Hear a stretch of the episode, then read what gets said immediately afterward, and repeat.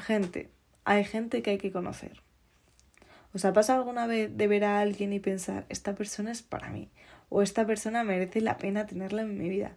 O esta persona tiene algo. No hablo de amor, ni de flechazo, ni nada de eso. Puede ser alguien de vuestro mismo sexo con el la que habéis conectado con tan solo un par de frases. Venga, que ya casi tenéis a esa persona en la cabeza. ¿O la tenéis ya? Yo le llamo amistad. Me ha pasado pocas veces, pero fue al instante. Algo tenían que no las podía perder. Y es que conocemos cantidad de gente en todos lados, bares, buses, trenes, copas o fiestas, de amigos de amigos, en viajes, en la playa, haciendo deporte. Pero ¿cuántas de esas personas con las que a lo mejor compartisteis varios días de vuestra vida siguen en ella?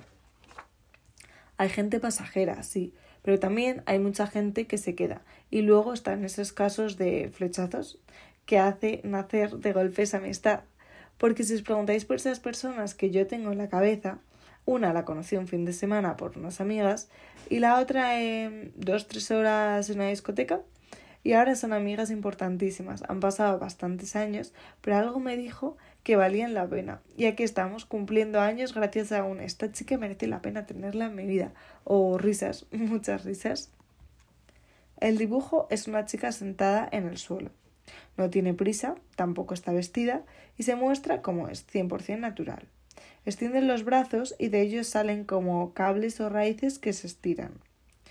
Estos representan los viajes, experiencias, sitios donde ha estado. En todos ellos ha conocido gente, pero no con todos, no con todas las personas ha tenido esa conexión instantánea.